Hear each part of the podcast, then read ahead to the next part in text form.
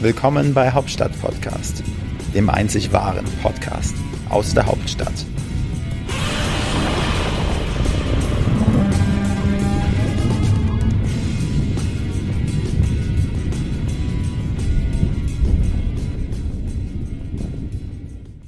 Ja, herzlich willkommen aus dem regnerischen Berlin zu Hauptstadt Podcast mit Wolfgang und Frank oder Dwayne The Rock Frank. Ja. Und Heute ich, ich bin wieder Kasperle hier, ne? der Kasperle, genau. Heute wird es sportlich, lieber Wolfgang. Sport? Sport? Was machst du an Sport? Ja, Fernseh Sport im Fernseh gucken. Mit, mit den Augen. Mit den Augen. Also wenig Sport? Nein, doch Fitness und ich habe früher auch mal Basketball gespielt. Du auch, Frank? Nee, oder? Basketball war nie so mein Sport. Ich habe Okay. alles andere gemacht. Ich bin ja ein Supersportler. Durch Ja. und durch. Das Ja. siehst du an meinem Ja, an Körper. austrainierten an, Ohrläppchen. an meinem dynamischen Gang, an allem. Aber wir möchten jetzt natürlich zu unserem Gast kommen. Ähm, als ich gerade die Tür aufmachte für unseren Gast, hat mich das an die biblische Geschichte von David gegen Goliath erinnert. Ähm, ich, der kleine David, und mir gegenüber ein Hühne, zwei Meter sechs groß und wir freuen uns ganz besonders, Stipo Papic heute bei uns zu Gast zu haben. Ein ehemaliger Profi-Basketballer hier aus Berlin. Lieber Stipo, herzlich willkommen bei Hauptstadt Podcast. Äh, vielen Dank für die Einladung. Freue mich hier zu sein. Wir müssen die Stimmung, wie war das früher in so in so einem Basketballstadion? Hey, hey. Ja, äh, beim Einlauf gab es noch ein paar Cheerleader, die haben so einen Tunnel gebildet. Den gab es heute leider nicht, ja, aber Die fehlen beim noch. nächsten Mal. fehlen noch, ja. Das werden wir nachholen. Lieber Stipo, ähm, über dich gibt's wahnsinnig viel zu erzählen. Du wirst uns natürlich ähm, gleich mal ein bisschen was äh, über dein Leben, privates und berufliches berichten. Doch vorweg unsere Standardfrage, Wolfgang. Okay, und dafür habe ich extra meine Stimmbänder geölt, Stipo. Stipo, du wohnst ja jetzt auch schon lange in Berlin. Ich habe gehört, du bist irgendwie geboren. Ja, ich bin hier geboren, äh, habe mir aber den Berliner Dialekt versucht abzutrainieren, oder? Finde ich gut, finde ich sehr sympathisch. Ähm, aber ich bin hier geboren, das stimmt. Und ähm, ja, man hört es vielleicht ein bisschen raus ab und zu. Aber Stipo, äh, was gefällt dir besonders gut an Berlin? Und was findest du besonders bescheiden? Äh, natürlich, Berlin ist für mich Multikulti an erster Stelle. Ne? Also meine Frau kommt ja auch aus Jamaika. Wir haben uns hier kennengelernt. Äh, und ähm, dass man hier eigentlich äh, auch für jeden was dabei ist, sage ich mal. Ja? Also Berlin, egal wo man herkommt, äh, ganz viele auch aus dem Ausland, die fühlen sich einfach in Berlin am wohlsten, weil für jeden was dabei ist. Ja? Und, ähm, und zweitens auch die Stadt. Ja? Also äh, architektonisch oder ich habe ja die Wende mitgemacht, ne? also vom Westkind äh, die Wende mitgemacht und dann äh, die Einheit erlebt. Und das war natürlich auch ganz besonderes äh, Erlebnis, das mitgemacht zu haben in Berlin. Also ich bin noch in dem Alter, wo man ja auch noch die Mauer gesehen hat. Ja? Und Ja. äh, das ist dann halt das Besondere, das alles äh, zu sehen, wie es gewachsen ist, wie es zusammengekommen ist und was gebaut wurde, wie es.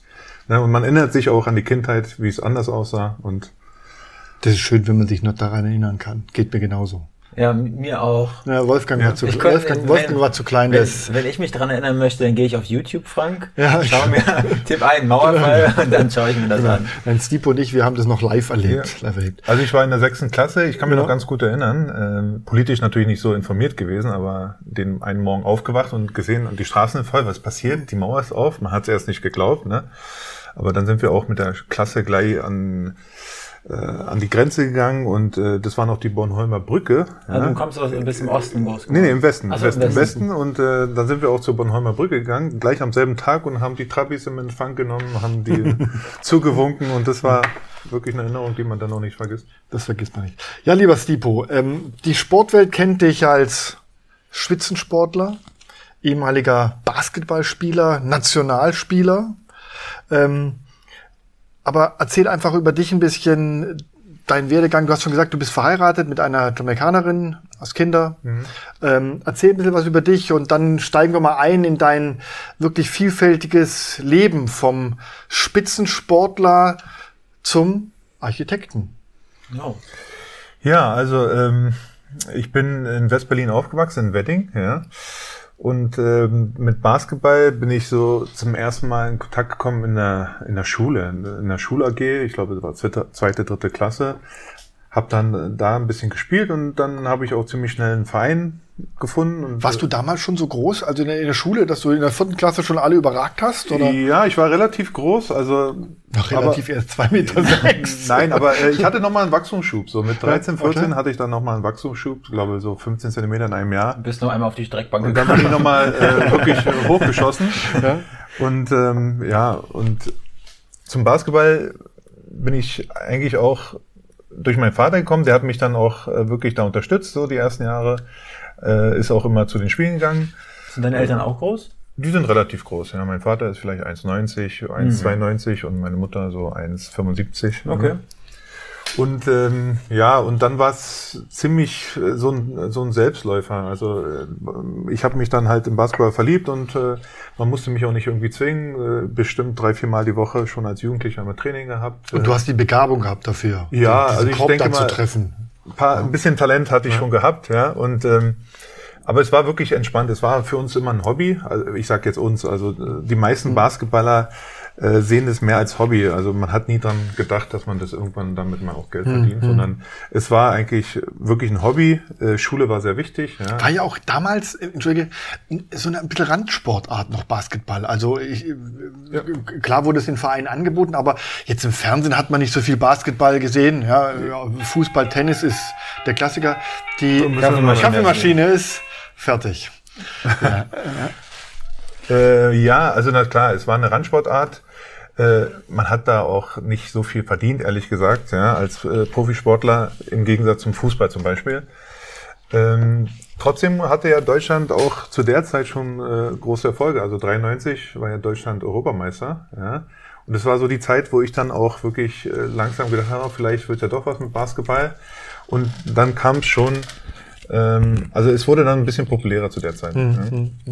Okay, also Stipo, dann wurde dein Talent erkannt und dann bist du praktisch, wurde immer mehr trainiert, dann bist du in irgendwelche Kader gekommen, wurdest gefördert und dann warst du plötzlich äh, Profi-Basketballer.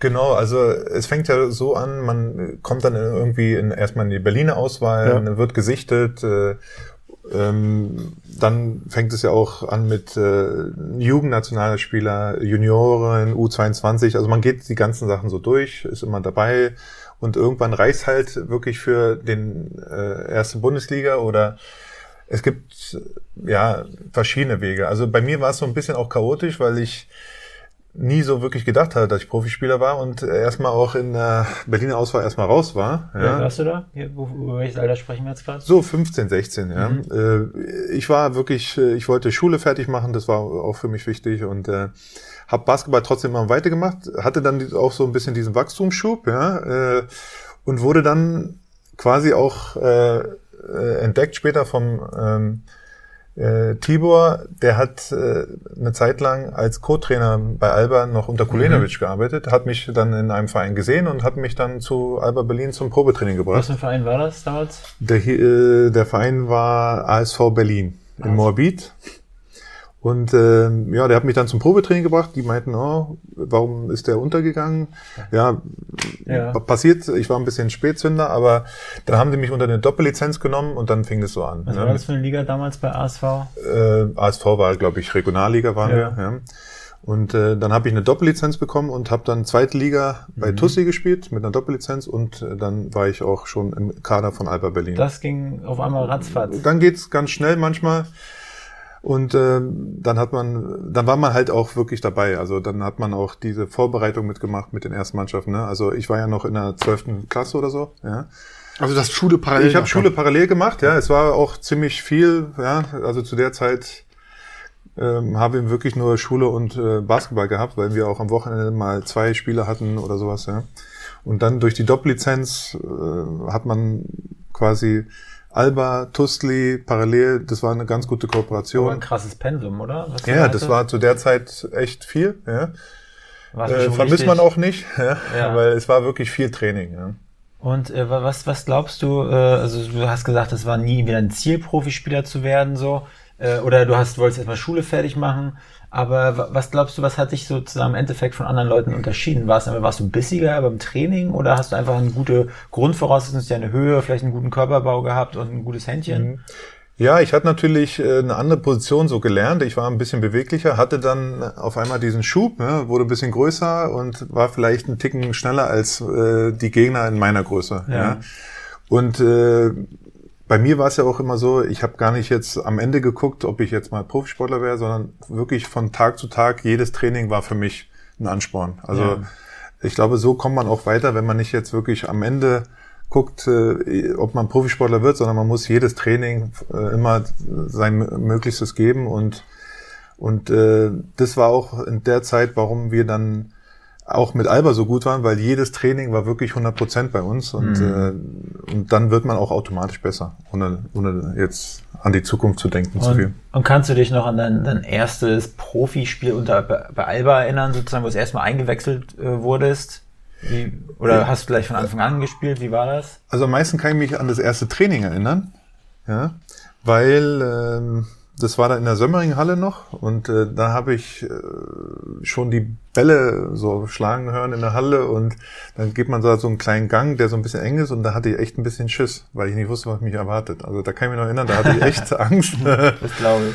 Und draußen die brodelnde Menge. Ja, oder? ja. Und, und das, das, wurde das denn im Fernsehen schon übertragen damals? Oder? Ja, also damals, glaube ich, war es noch DSF oder mhm. auch eine Zeit lang Sat 1 hat äh, Spiele übertragen, Spiel. aber auch nicht jedes. Ja, also man hat nicht immer ein Fernsehspiel gehabt. Äh, da war schon was Besonderes, wenn Fernsehen dabei war. Ja. Okay. Heutzutage ist ja immer eine ja. Übertragung, aber damals war nicht jedes Spiel wirklich auch zu sehen. Und das erste Spiel war dann, glaube ich, da wurde ich dann irgendwann mal eingewechselt, da war ich noch ziemlich jung, mit Doppellizenz, 18 oder sowas. In halt so, in den letzten Minuten, wo wir schon gewonnen haben, durfte ich auch mal ein paar Minuten rein. Aber kann ich mich ehrlich gesagt gar nicht mehr so genau darin erinnern. Und, und äh, dann aber das erste Spiel, wo es dann, wo du gesagt hast, oder wo auch dein, deine Fans oder die Fans oder der Trainer gesehen hat, alter Schwede, der, der mhm. dreht jetzt hier ordentlich am Zeiger. Naja, es war bei uns wirklich, man wurde so auch langsam aufgebaut. Also es war nicht so, dass man jetzt äh, von einmal 30 Minuten spielt, sondern ja. man hat wirklich von Spiel zu Spiel immer mal mehr. Da gab es ja auch Phasen, wo man dann nicht gespielt hat oder mhm. so. Ja, also äh, man ändert sich nicht wirklich jetzt an einen bestimmten Moment, wo man sagt, pass auf, da ist es passiert. Ne? Ja. Ich kann mich, also ich meine, gut, das ist kein ja. Vergleich, aber als mhm. ich Basketball damals gespielt habe, dann kann ich mich an einen Spieler erinnern. So, ich hatte vorher so eine mhm. Blockade im Kopf, weil ich Schiss hatte, so, ne, irgendwie auch zu versagen. Und in ein Spiel, dann habe ich auf einmal so viele Körbe gemacht im Verhältnis, was ich mhm. vorher gemacht hat. Und dann war es irgendwie wie so ein mhm. Knoten, der geplatzt war. Und dann war das wie so ein Selbstläufer. Da hat man Selbstvertrauen getankt, so. Ja, ich glaube, bei uns war es ja auch so, äh, durch das ständige Training auch mit den guten Spielern, waren die Spiele selber gar nicht so eine Herausforderung. Also gerade in der Zeit auch äh, ja mit Wendelex, Sascha Hubmann, äh, Henning Harnisch, ne, das waren ja wirklich Namen. Äh, und die jeden Tag im Training zu haben, war ja schon ja. Ansporn genug für uns. Also ja, ja, äh, die Gegner äh, zu der Zeit waren ja noch nicht so gut besetzt wie heutzutage. Mhm. Heute ist es ein bisschen ausgeglichener, aber damals waren wir schon sehr überlegen. Ja, also was einfach die Mannschaft angeht und da hat einfach jeder Tag Spaß gemacht und und die Spiele am Wochenende waren dann noch ein Bonus, aber. Und, und äh, dann sozusagen war, war Alba ja deine, deine, dann irgendwann war, war es die Doppellizenz vorbei, dann hat Alba gesagt, so jetzt nur noch Alba. Genau. Und war das dann auch schon gleich ein Punkt, wo dann der Nationaltrainer gesagt hat, hey, Stipo, den Papic, den brauchen wir? Oder äh, wann kam dieser Moment dann, sozusagen der Ritterschlag? Ja, also äh, mein ersten Nationalspiel Länderspiel hatte ich ja schon auch, wo ich noch eine Doppellizenz hatte. Oh. Ja, ähm, da war ich eigentlich noch quasi ein Zweitligaspieler und da hat mich Henrik Dettmann schon eingeladen und da hatte ich schon meine ersten Spiele. Ja, und äh, das hat mir eigentlich auch geholfen. Dann haben Alba Berlin natürlich auch mit mir dann äh, besser planen können, haben gesehen, okay, der ist schon so bereit und das war, glaube ich, 2000 oder sowas oder 1999 sogar noch, ja, äh, wo ich mein erstes Länderspiel hatte und dann ging es so weiter. Also äh, es war gar nicht so, dass ich erst Alba-Spieler war und dann Nationalspieler, mhm. sondern ich war quasi sogar erst Nationalspieler, bevor ich mich überhaupt das muss man mal schaffen. bei Alba etabliert habe. Ja. Aber da muss ich Henrik Dettmann verdanken, der hat mich wirklich schon früh reingenommen. Ja und mhm. äh, hat auch auf junge Spieler gesetzt. Kann man denn, konntest du denn damals äh, von, von, von, den, äh, von deinem Gehalt schon leben, was man da verdient hat? Du hast vorhin gesagt, es war eine, war eine Randsportart, noch nicht so. Heute, heute äh, reden wir wahrscheinlich von ganz anderen Dimensionen, aber wie war das damals? Konnte man davon leben oder musstest du nebenbei noch äh, Prospekte austragen und, äh, und äh, Nee, Basketball verkaufen. Also als Doppellizenzspieler hat man jetzt nicht wirklich viel verdient. Das würde ich vergleichen mit einer Ausbildung. Ja. Okay. Das Gehalt ist so Ja. wie eine Ausbildung. Viele haben ja dann auch nochmal, äh, also in Berlin haben wir es äh, weniger gemacht, aber dann ist ja noch, das heißt jetzt soziale Jahr, früher war es äh, äh, Bundeswehr oder Zivildienst. Ja, Ja, und, Sportförderung, Äh, genau, Sportförderung. Und das haben wir dann auch noch in dem Jahr äh, Mhm. erledigt, ne, nach der Schule. Und das war mehr, ja, ich würde sagen, heutzutage vergleichbar mit einer Ausbildung, das Gehalt. Und was waren jetzt deine so, die großen Erfolge? Ja, ich glaube, ihr habt Meisterschaft, Double, äh, äh, habt ihr gewonnen. Also mit Alba war ich äh, quasi sechsmal deutscher Meister. Sechsmal deutscher Meister. Das Das ist alles auch ist wirklich in Folge. hervorhebend. Wir haben ja einen sechsfachen deutschen Basketballmeister Das ist schon mal. sitzen. Das ist schon eine. Nummer. Wie war das so? Also auch so mit Shampoos-Dusche oder Bierdusche? Klar, dann? also die Feiern waren legendär immer. Haben, also kann man da auch die Cheerleader dazu äh, zählen oder waren das eher so Männerrunden. Männer? Also ich räume mal mit den Gerüchten auf, ja. Mit den Chili Ja, haben wir ja. eigentlich nicht viel zu Echt? tun gehabt. Nee, also äh, die haben auch woanders trainiert, also die haben wir nur bei den Spielen. Ist in gesehen. Amerika ein bisschen anders. Habe ich gehört. Das kann gut sein, ja. Da, da kenne ich ganz andere Geschichten. Da haben die. Cheerleader auch Doppellizenzen. Da haben die ja vielfach Lizenzen. Also, ähm, nee, äh, die feiern, ich sage ja auch, äh, wer ein guter Sportler ist, der muss auch gut feiern können. Sonst lohnt sich die ganze Arbeit nicht, ja, wenn man da Amen. nicht, ja, wenn man da nicht nochmal feiern kann. Gut. So, und jetzt warst du bei, bei Alba-Spieler. Du hast so eine tolle äh, Position. Power Forward. Das klingt schon, das klingt schon richtig gut. Ja, das ist so ein Zwischending zwischen, äh, also es gibt fünf Positionen, Aufbauspieler, Flügel und Center und das ist so ein Zwischending zwischen Flügel und Center, ja. Ähm, Wenn das sind immer die ganz großen Brocken Ja. Also ich muss sagen, ich, ich äh, bin in der Schule auch immer gerne äh, alle möglichen Sportarten. Basketball war nie so mein Sportart, weil weil ich habe äh, immer erstens diesen verdammten Korb nicht getroffen, das ist das Hauptproblem natürlich. Was mich du den Mädels am Arsch was, was mich am meisten gestört hat, war, dass du in diesem Sport, man durfte überhaupt nicht faulen. Jede Körperberührung wurde sofort abgepfiffen. Ja, das ist vielleicht im Schulsport so, Ja. aber ich sag dir, Im Basketball richtigen- nicht, nicht so, ne? da kriegt Ja. man schon oft mal einen Ellenbogen ab und Okay? äh, weil da wurde ständig abgepfiffen. Alles wurde abgepfiffen. Alles war faul. Ja? Ja, also äh, für einen Laien vielleicht, aber ich, äh, man kann da schon gut zupacken. Ja, wenn ich mir heute, ich gucke heute die Spiele sehr gerne im Fernsehen an, weil es einfach, da ist eine Dynamik dahinter, das, sind, das ist Spannung pur. Ähm, so, jetzt warst du bei Alba Berlin und warst schon in der Nationalmannschaft. Das interessiert uns natürlich jetzt ganz besonders. Äh, äh, Nationalmannschaft, da nennt, denkt man ja auch an viele bekannte Namen. Äh, und du bist ja mit, mit, mit, mit äh, all denen im engen Kontakt gewesen. Erzähl uns mal darüber ein bisschen. Was ist so das Geheimnis, die Geheimnisse der Nationalmannschaft? Ja. Äh, ähm, legendäre Spielen, legendäre Reisen, irgendwelche kleinen Geheimnisse aus den Legendäre- Hotelzimmern und aus den Hallen. Und legendäre Spielkollegen. Kollegen, genau. Genau. Ich weiß nicht, wie viel ich erzählen darf, ja. Alles. Äh, sonst kriege ich Ärger. Mit uns, mit uns so, nicht. Mit uns nicht, aber du Nee, darfst. aber äh, äh, also es hat ja angefangen mit Junioren und ähm, ich bin der Jahrgang 78. Äh, das ist derselbe Jahrgang wie zum Beispiel auch Dirk Nowitzki. Ja, also der ist auch 78er. also Dirk Nowitzki, den, wirklich- den kennt ja nur wirklich jeder. Genau, ja den muss man nicht vorstellen. eine Basketball-Legende dazu noch. Ja. Aber der Jahrgang ist auch zum Beispiel Mieter Demirel, Sven Schulze, Robert Maras. Ne? Das war der 78er Jahrgang und da haben wir halt äh, mit den Junioren angefangen und da gab es auch nette Turniere. Ein Albert-Schweitzer-Turnier zum Beispiel. Äh, das ist in Mannheim. Das war so das erste Turnier, wo ich dabei war mit den Junioren.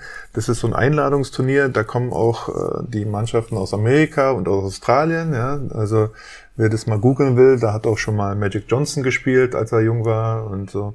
Also es gab da schon viele NBA-Spieler, die mit jungen Jahren da mitgemacht haben. Und das ist ein ganz tolles Turnier gewesen, äh, weil man da auch in der alten, in der alten Kaserne in Mannheim, die ist jetzt glaube ich abgerissen, äh, hat man auch übernachtet. Man hat da in der Kantine gegessen mit den Soldaten und es war halt so ein ganz besonderer Flair, den man da gehabt hat. mir vorstellen, ja. Und ähm, War das eher so Jugendcamp-Style oder so? Ne, wir waren richtig in der Kaserne untergebracht. Also es Ja. war schon so in dem, weiß nicht, Acht-Mann-Bettzimmer, Doppelbett, äh, äh, hat man geschlafen, die Duschen da benutzt von den Soldaten. Mit Da der Nationalmannschaft. Mit der Nationalmannschaft. Guck mal, ja. heute wohnen die in fünf Sterne plus Hotels, ja, äh, hier in Berlin im Regent und im, im, im Adlon und damals ist man in eine Kaserne gegangen. Gut, das war noch ähnlich, für die ähnlich wie damals im Fußball, da gab es doch diese berühmte Fußballakademie da irgendwo in Schleswig-Holstein, ja, so, zur WM 74, da haben die doch zu viert in einem Zimmer geschlafen. Das Ja. kann man sich heute gar nicht mehr vorstellen. Entschuldige, jetzt schweife ich wieder ab. Aber man hat natürlich schöne Reisen schon gemacht. Ja. Ne? Mit äh, 17 sind wir schon nach Frankreich, nach Spanien, nach überall, äh, wo ja. es halt so ein Jugendturnier gab, Italien. Und ähm, also die Reisen waren äh, eine schöne Zeit. Man ist äh, überall hingekommen. Schon mit 17 waren wir wirklich in Europa schon an ganz vielen Orten, mhm. haben die Turniere gemacht und äh, natürlich, wenn man 17 ist und da hat man zwölf Jungs, dann ist immer irgendwie was Lustiges.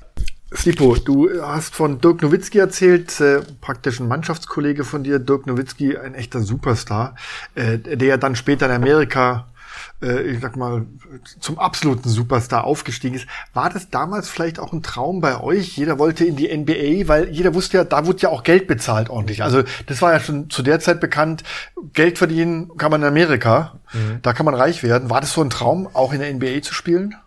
Na klar, ist für jeden Traum gewesen, ja, aber es war schon sehr entfernter Traum. Und ähm, bei Dirk hat man schon gesehen, also auch in den jungen Jahren wusste eigentlich fast jeder, dass der irgendwann mal auf alle Fälle am College landet und auch gute Chancen hat, NBA zu spielen. Also das war damals schon bei ihm. Das hat man schon gesehen, weil er, ja. Weil er so krass dominant war, oder? Genau, es war halt äh, der erste Spieler damals, der wirklich so groß war und so gut schießen konnte. Der war ja. in Würzburg, glaube ich. In gell? Würzburg, Würzburg ja. war der, ja. Und der war halt von außen so gefährlich und es gab ganz wenige, die mit der Größe so Dreier versenkt haben wie er. Ja? Mhm. Und dann hast du natürlich riesen Vorteile weil den kann wirklich keiner decken. Ja? Und äh, das hat man damals schon gesehen. Ja? Und ich glaube auch, dass er selber dann ein bisschen auch überrascht war, wie schnell es dann auch ging mhm. mit seiner NBA-Karriere.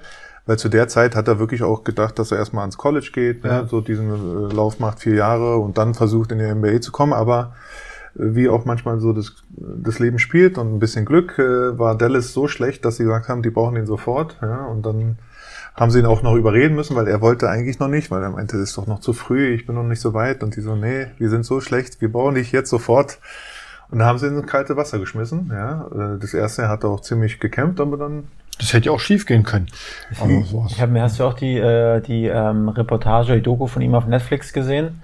Äh, da gibt's ja auch so eine oder gab's ja, ja. so einen Kinofilm sogar, ne? Und wie er dann da reinkommt oder als er gedraftet wurde, sah er halt aus mein Vater hat immer früher gesagt, mit diesem Haarschnitt, sozusagen mhm. diesen Mittelscheitel, sieht aus wie ein mhm. aufgeklapptes Buch oben drauf. Und so sah er auch aus, oder? Sah ja, aus wie ein kleines Milchbrot. Na klar, der war ja noch, äh, der war noch grün hinter den Ohren, ja. Und äh, ich glaube, es ging dann auch so schnell zu der Zeit, ja, dass man das gar nicht so, glaube ich, also wir auch nicht so realisiert haben, dass er jetzt auf einmal NBA-Spieler ist und er selber wahrscheinlich auch nicht wirklich, ja, weil ich kann mich noch gut erinnern, diese ganzen Turniere, U22, da ging es nur darum, ob welches College er geht. Na, da sind ganz viele Scouts, kommen aufs Zimmer, machen äh, Interviews mit dir und stellen das College vor. Und äh, er dachte noch wirklich, er geht ans College. Oder? Also ich stelle mir das jetzt gerade vor, Stipo und Dirk Nowitzki in jungen Jahren zusammen in so einem Zweibettzimmer, äh, in, in so einer Kaserne oder irgendeiner so Pension mit der Nationalmannschaft oder wie auch immer. Das, ähm, ein schönes Bild, ja. Ich so? frage mich so, ich frage mich sowieso, wie ist denn das in den Hotelzimmern? By, by the way, ähm, die haben ja alle genormte Betten. Wie, wie habt ihr überhaupt Platz gefunden? Ja, äh, das ist schaut dann die, Thema, schaut, ja. da, schaut dann der Kopf dann raus oder die Füße raus nee, oder, Füße oder wurden, wurden dann echt, oder wurde heute würde ja bestimmt ein Spezialbett wahrscheinlich für die Jungs ein, äh, äh eingeflogen gezogen werden. Aber damals, da habt ihr Pech gehabt auf gut Deutsch. Dann musste der ab ins Bett und hängen halt die Füße raus, oder? Also man hat sich dran gewöhnt, Füße sind halt ein bisschen kalt, ja, okay. aber die hängen rüber. Ja. Geht nicht anders. Aber es war kein Schnupfen äh, also nee. unter Man hat sich dran gewöhnt. Okay. Schlimmste ist nur, wenn das Bett irgendwie hinten noch einen Rahmen hat, ja, dann war es ungemütlich, aber. Ja. Und dann hast du dir mit, mit, mit dem leibhaftigen Dirk Nowitzki das Zimmer geteilt. Ja, man kann es nicht das vorstellen. Ja. Das war aber dann zu diesem Turnier nachher in der Nationalmannschaft. In der Nationalmannschaft, genau. Und wie, wie lange, wie alt wart ihr da nachher so? Naja, ich habe ja auch dann in der A1 haben wir dann auch noch zusammen ja, gespielt. 90, ja, da warst also, du 20 dann oder sowas. Ja, also wir haben uns kennengelernt, da war ich äh, auch, ich denke, was waren wir da, 16. Ach so jung. Ja, in den Junioren, ne? Albert Schweitzer. Also der kleine Dirk und der kleine Steve, also klein kann man nicht sagen, ihr wart ja wahrscheinlich damals schon nee. zwei ja, Meter, ja. ja. Aber in jungen Jahren ja. äh, der, der junge Dirk und der junge Stipo äh, kennengelernt und dann habt ihr praktisch mehrere Jahre euch dann immer wieder auf den Lehrgängen und auf den Turnieren genau, quasi seid ihr genau. euch begegnet. Weil gespielt habt ihr an unterschiedlichen Orten. Er war in, in Würzburg anfangs, glaube ich, gell? Genau. Und, und äh, du hast in Berlin gespielt dann. Ja, da war die Zweitliga noch Nord und Süd Nord geteilt. Und, Süd, okay. ja, und äh, Würzburg war Zweitliga Süd. Also so in der Liga haben wir nie gegeneinander gespielt, ja, aber in der Nationalmannschaft immer zusammen. Ja, und dann, wie ging es weiter bei dir vom, von Alba? Du bist dann ja ein paar Mal gewechselt. Genau, dann bin ich noch, äh, Stationen waren dann nach äh, Frankfurt, Äh, Am Main. Frankfurt am Main, genau. Also, und Ja, das wollte ich dir sagen, Wolfgang. Dankeschön, ja, ja, ich bin ja so unser geografisches Assi.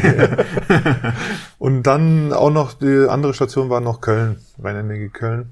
Und wie war das sozusagen? Also für dich gefühlt war Alba so das, das höchste aller Gefühle und oder waren, waren das auch andere, ähm, die anderen Städte, waren die auch attraktiv für dich? Ja, also äh, ich bin ja sehr jung dann bei Alba gewesen und irgendwann hat man dann auch Lust mal, äh, also sowas bei mir, dass man dann auch mal einen Tapetenwechsel hat, ja. Ja. dass man einfach auch mal eine andere Eindrücke kriegt und äh, auch eine andere Rolle spielt. Ja, also bei Alba war ich ja mehr oder weniger die zweite Reihe, ja, hinter Wende Lexus und in den anderen war ich dann schon äh, quasi erste fünf Spieler.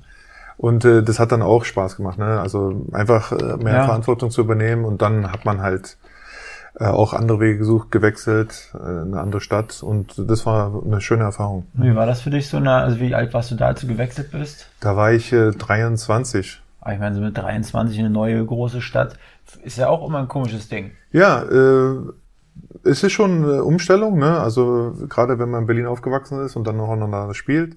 Aber das Gute war, ich kannte ja die vielen, äh, die ganzen äh, Spieler kannte ich schon vorher und äh, man kommt dann in eine gute Truppe, die man, mit dem man alle schon befreundet Ihr habt ja ist. schon gegeneinander gespielt. So jetzt äh, hast du praktisch in deiner aktiven Zeit große Erfolge erleben können und ihr arbeitet auch mit Meisterschaft, Pokal, internationale Einsätze.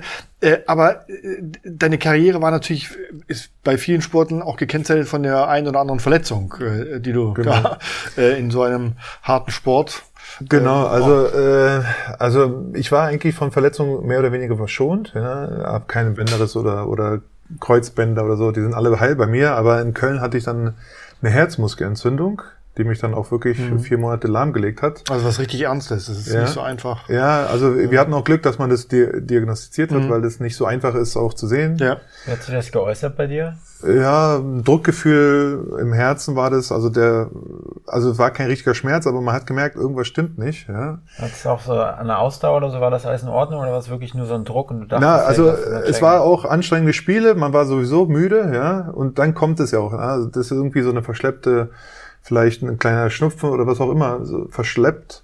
Und äh, das meldet sich dann immer zwei, drei Wochen später und äh, ich war dann so erschöpft und hatte dann dieses Druckgefühl im Brustkorb und da haben wir halt getestet, da kann man irgendwelche Werte sehen und meinen, ja, das ist eine Herzmuskelentzündung. Und damit ist nicht zu spaßen. Nee, sollte man aufpassen, weil dann kannst du auch mal ganz schnell zu Ende sein. Ja, und äh, dann ist auch ein einzige, was man machen kann, ist eigentlich Ruhe, kein Training, von 0 auf, also von 100 auf 0. Und dann zwei, drei Monate war ich dann wirklich außer Gefecht. Konnte gar nicht spielen, nicht trainieren, nicht. Nicht trainieren, nicht spielen, äh, war auch so ein bisschen heiße Phase gerade. Ja, aber in dem Jahr bin ich dann zum Pokalspiel wieder fit geworden, habe nicht viel gespielt, aber in dem Jahr haben wir auch dann mit Köln den Pokal gewonnen. was für- auch für- ein großer was für Erfolg Pokal war. war das? Wie bitte? Was für ein Pokal war das? Pokalspiel? Das war der deutsche, deutsche äh, Also, Pokal der Bundesliga. okay. Ja, den haben wir in dem Jahr mit Köln geholt. Und dann bist du wieder richtig fit geworden? Ja, also nicht wirklich. Also ähm, es hat ein bisschen länger gedauert. Vielleicht habe ich ein bisschen zu früh wieder angefangen. Ja.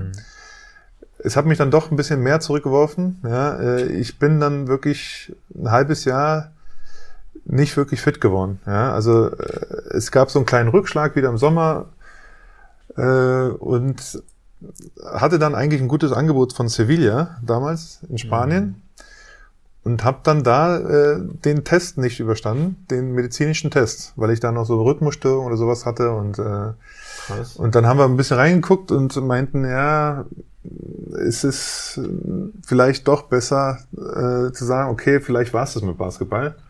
Weil ich hatte echt Glück, wenn das irgendwo passiert ist, wo wir das nicht rausgefunden hätten. Ja, Ja, äh, wahrscheinlich im ganz normalen Alltag, ne? Hättest du wahrscheinlich so jetzt einen Bürojob gehabt, wäre es vielleicht gar nicht so anstrengend gewesen und hättest dich nie geäußert. nee, nee, das passiert einfach durch Leistungssport. Also eine Herzmuskelentzündung ist einfach, wenn man krank war. Das äh, kann jedem passieren. Das kann jedem. Aber wie ist das? äh, wenn Du bist, du stehst da, ich sag mal, in der Blüte deines Lebens, ähm, ein, ein großgewachsener, erfolgreicher Basketballspieler, der, dem, dem die Welt offen steht. Und dann kommt äh, nicht ein Meniskusriss Mhm. oder, äh, oder irgendein Bruch, sondern eine Herzmuskelerkrankung. Und dann heißt es ja, vielleicht ist es besser, mit der Karriere Ja. äh, ganz aufzuhören. Das Nee, muss es doch, war eine schwere Entscheidung, gerade auch, weil die Angebote auch da waren. Ja. Also ich hätte wirklich auch in Spanien einen guten Vertrag kriegen können und au- danach gab es ja auch Angebote dann nochmal aus Italien, ja. Aber irgendwann hatte ich dann, ich habe ja schon lange gespielt, ich war ja lange Profi, habe so viel trainiert und ich habe ja auch viel erlebt, ja. Und dann war irgendwann auch die Entscheidung da, okay, äh, vielleicht doch lieber auf Nummer sicher gehen, weil wenn das nochmal passiert und ich irgendwo im Ausland bin oder so und wo der Arzt nicht so genau hinguckt, äh, kann es sein, dass ich ja irgendwann mal umkippe und das war's. Wie sind wir da jetzt vom Alter her? Da war ich jetzt 26, 27, Okay. 27. Ich glaube 27, war so die 27. letzte Station. Und dann äh, Ja, aber das spricht ja für deine Charakterstärke auch. Man, dann hat man praktisch diesen, diesen Bruch im Leben, äh, abrupter Abbruch der, der Spielerkarriere, so. Und wie geht's weiter? Weil wir, wir kennen viele ehemalige Spitzensportler, die im Grunde heute ein ganz trauriges Dasein fristen. Die sind dann im Promi Big Brother Haus oder im Dschungelcamp landen die. Äh, aber du hast dann praktisch dir eine ganz neue Welt aufgebaut und äh, bist ein ganz neuen Weg gegangen, äh, praktisch vom Spitzensport in, in den Alltagsberuf.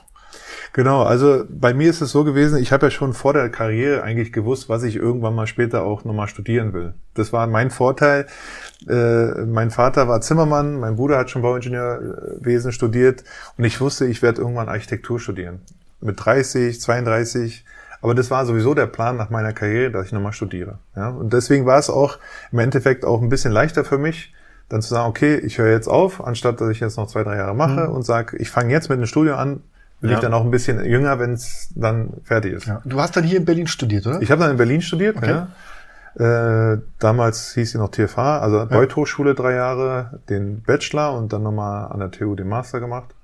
Und habe versucht auch das wirklich durchzuziehen. Also fünfeinhalb Jahre habe ich durchstudiert, Master gemacht. Hast du da, hast du da nochmal richtig Studentenleben? also Genau, da hab ich das noch mal- Partyszene hab ich-.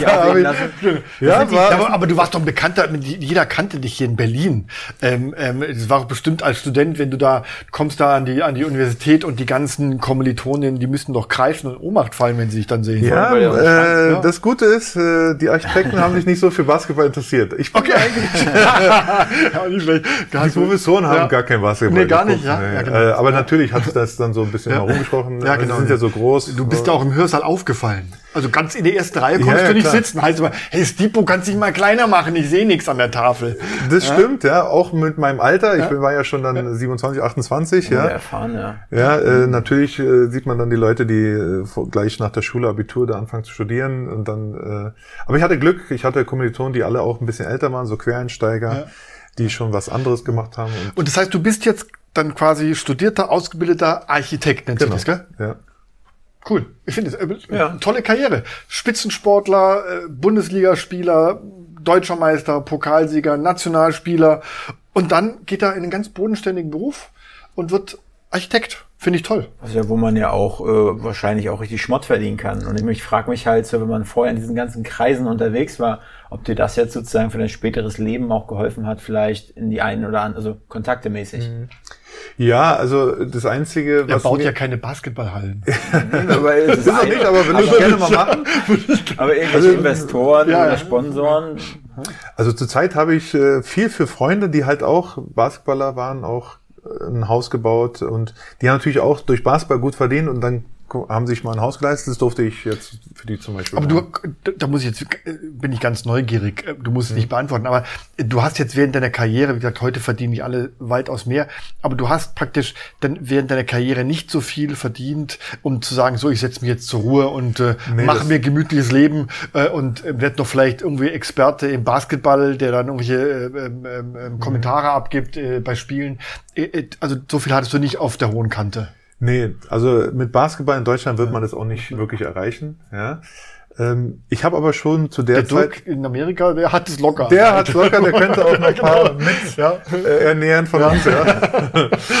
Ja, das sind wirklich, das sind wirklich un, un, un, eine Unterschiede, die man sich kaum vorstellen kann, also wie das bezahlt Ja. wird. Ja, aber da muss man auch sehen, da hängt ja so viel dran. Ja, also die haben erstmal doppelt so viel Spiele, also in der Saison. Ja, aber trotzdem, aber da, Ja, wir reden hier, wir reden hier von, ich sag mal, bei dem einen von ein paar Tausend und da reden wir von ein paar Millionen, Mhm. Ja, äh, zig Millionen. Das sind ja nun wirklich Welten dazwischen auch. Aber man muss auch sagen, das wissen auch viele nicht, auch selbst in einer Mannschaft gibt es schon Riesenunterschiede. Ne? Also nicht jeder in der NBA verdient so wie Nowitzki. Ne? ja, aber mir würde die, die kleinste Position, das kleinste Gehalt in der NBA Ja, würde mir aber reichen, äh, oder? das gibt viele Spieler, die, sage ich mal, nur der Ersatzmann sind, zehnter, elfter Mann, die Okay. dann mehr in Europa verdienen. Okay. Ja, es gab's auch so. Aber es Also es so, gibt ja. einen großen Unterschied auch in der Mannschaft. Also die Superstars kriegen halt sehr viel und es geht auch dann Ja.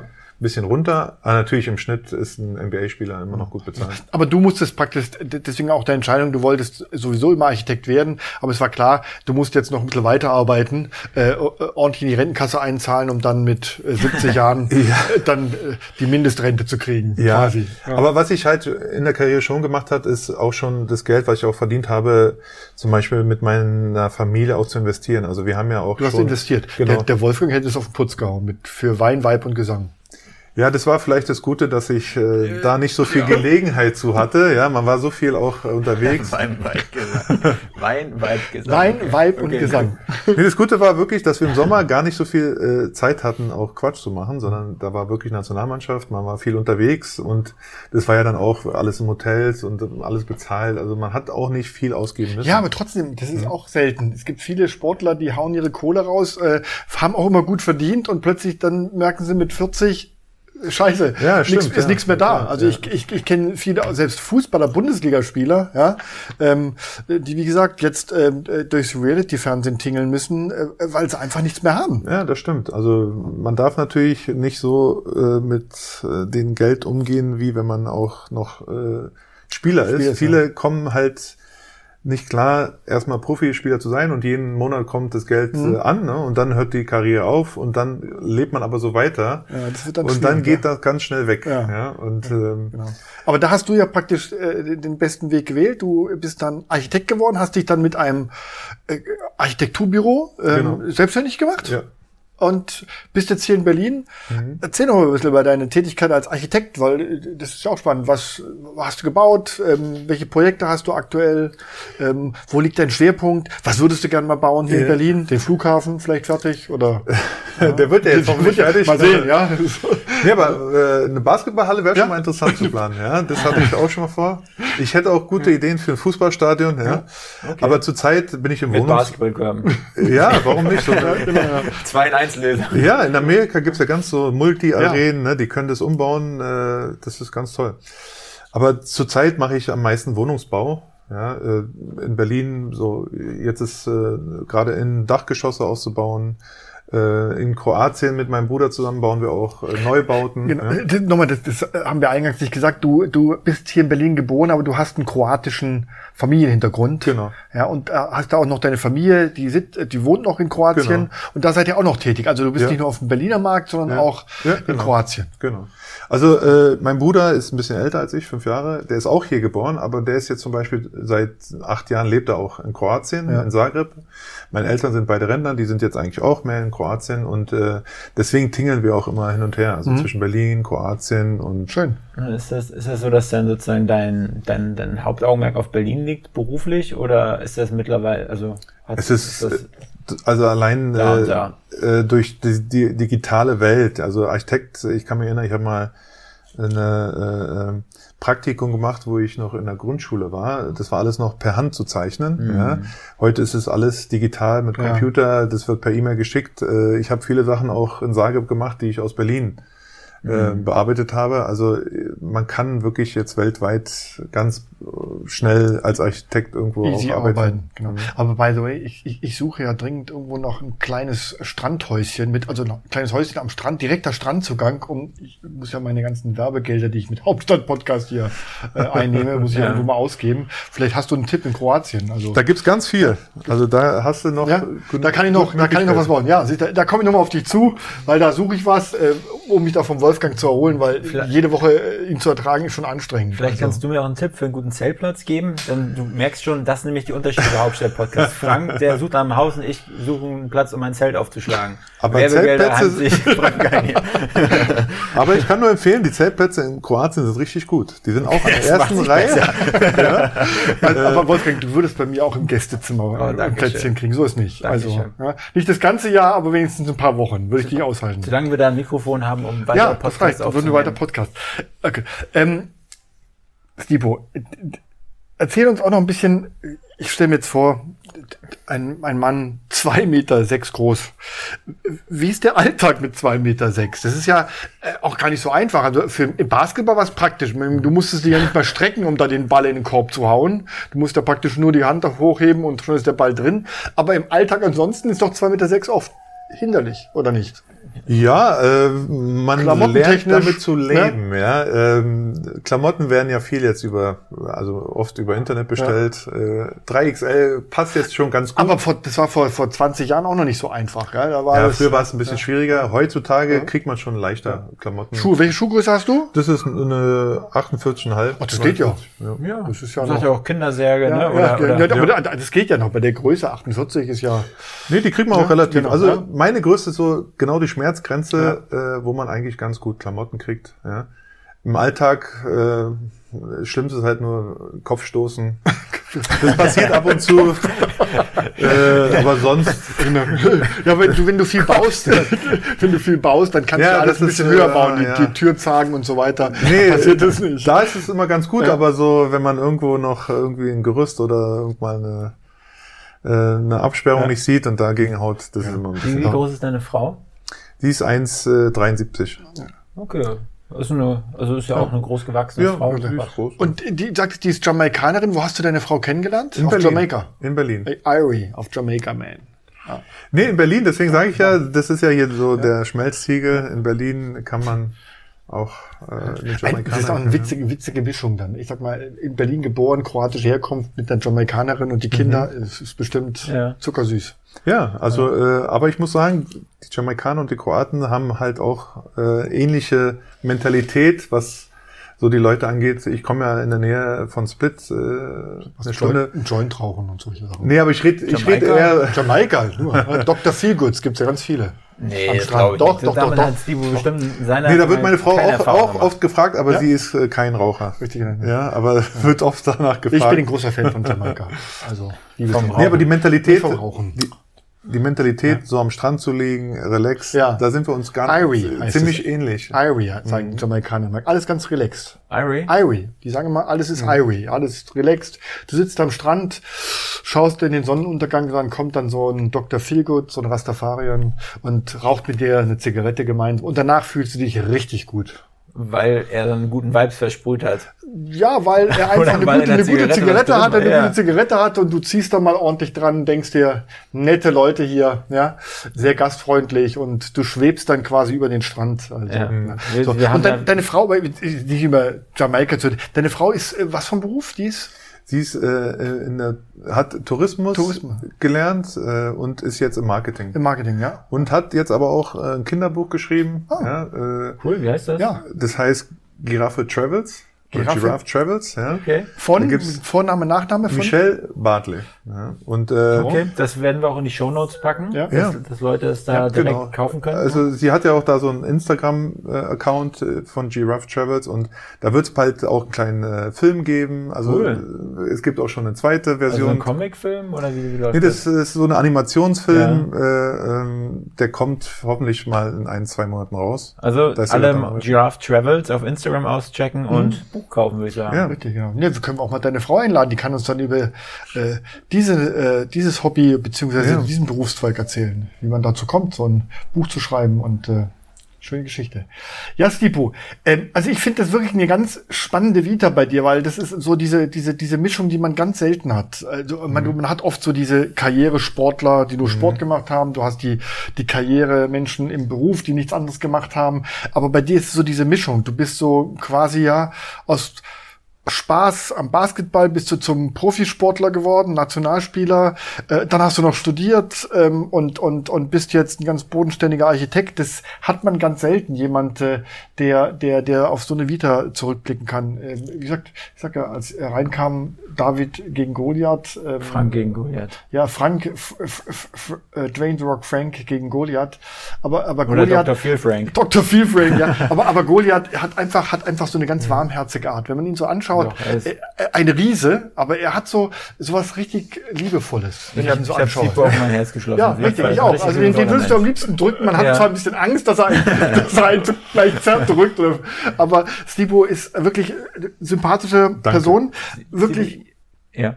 wirklich nett, ähm, dass du uns so deine Lebensgeschichte mal und vor allem unseren Zuhörern, deine Lebensgeschichte, äh, die Berliner, die werden das gerne hören, weil hier in Berlin, ähm, wenn man deinen Namen erwähnt, da horchen sehr viele immer noch auf. Also ich, als ich erwähnt habe, Ja. Stipo Papic kommt zu uns in den Podcast, ähm, ähm, ah, der Stipo, der Basketballer, das war das erste, was ich in meinem Umfeld gehört habe.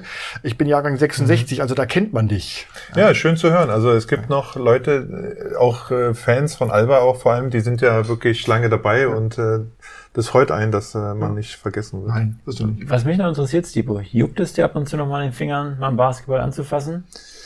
Ja, schon, aber man ist auch vor, es war wirklich viel Training, ja, und äh, dann lässt man das einfach auch dann irgendwann sein. Also ich habe jetzt lange nicht mehr gespielt. Aber du triffst sofort bestimmt. Ja, müssen wir mal testen. Aber man Ja. hat sich dann wir auch. gehen jetzt gleich raus an den Korb. Und Ja, ich hab einen Basketball hier. Du hast einen Basketball hier und dann werfen wir jeder drei Würfe. Ja. Ja. Aber was ich trotzdem, äh, ich habe dann halt andere Sportarten dann, ne, die ich zu der Zeit nicht wirklich machen könnte, zum Beispiel Skifahren, ja, haben auch viele von uns jetzt so nach der Karriere nochmal für sich entdeckt. Mhm. Äh, Da waren wir wirklich jeden Winter gelernt, wirklich gut zu fahren und das ist dann auch. Das dürfte man früher wahrscheinlich gar nicht. nee, konntest du auch gar nicht. Wir hatten auch gar nicht die Zeit und Ja, äh, man durfte es nicht, wahrscheinlich wegen Verletzungsgefahr. wahrscheinlich, gell? ja. Aber, Heute, aber es war nie Thema. war ja. nie Thema. Ja, heute hättest du einen Vertrag, da steht alles drin, was du nicht darfst als Spitzensportler. Genau. Das darfst du nicht und das darfst du nicht. Und da gehört auch bestimmt ähm, Skifahren dazu. Mhm. Ja, Wolfgang. Sipo, wem würdest du gerne bei uns hier auf dem Artstuhl mal sehen? Zum nächsten Podcast-Interview. Ja, äh, eigentlich würde ich schon gern mal den Dirk Nowitzki hier sehen. Äh, wir müssen mal gucken, wie wir es arrangieren können. Mal ja. wiedersehen. Ab und zu hast du ja Kontakt mit ihm. Ja, wir haben uns, äh, ich glaube, die letzten zwei, drei Jahre mal im Sommer gesehen. Ja, äh, da Wo sieht man sich da? äh, meistens ist es so über über Mieter Demirel und der ist ja auch unser Jahrgang und dann äh, hat er das mal organisiert und dann haben wir uns mal auch äh, noch im Restaurant getroffen oder so getroffen, wo er hier war. Äh, also so spontan, ja. Aber man muss mal organisieren, dass er, wenn er mal hier ist. Also den hätten wir sofort. Da würde ich äh, jeden Termin frei halten für, für Dirk Nowitzki. Wenn du ihn mal fragst, ob er in dem einzig wahren Hauptstadt-Podcast äh, teilnehmen möchte, er ist herzlich willkommen. Und ich würde mich auch freuen, wenn du dabei bist. Ja, Ja. richtig, ja. ja. Das wäre doch cool. Gut. Ja, Stipo, ein herzliches Dankeschön. War wirklich wieder mal eine Bereicherung für uns und äh, für unsere Hörer bestimmt. Hat Spaß gemacht und äh, ich hoffe, wir bleiben im Kontakt. Ja, Lieben Gruß an deine Frau. Wir sind schon gespannt auf das Kinderbuch. Und Rough Travel. wunderbar. Und somit verabschieden wir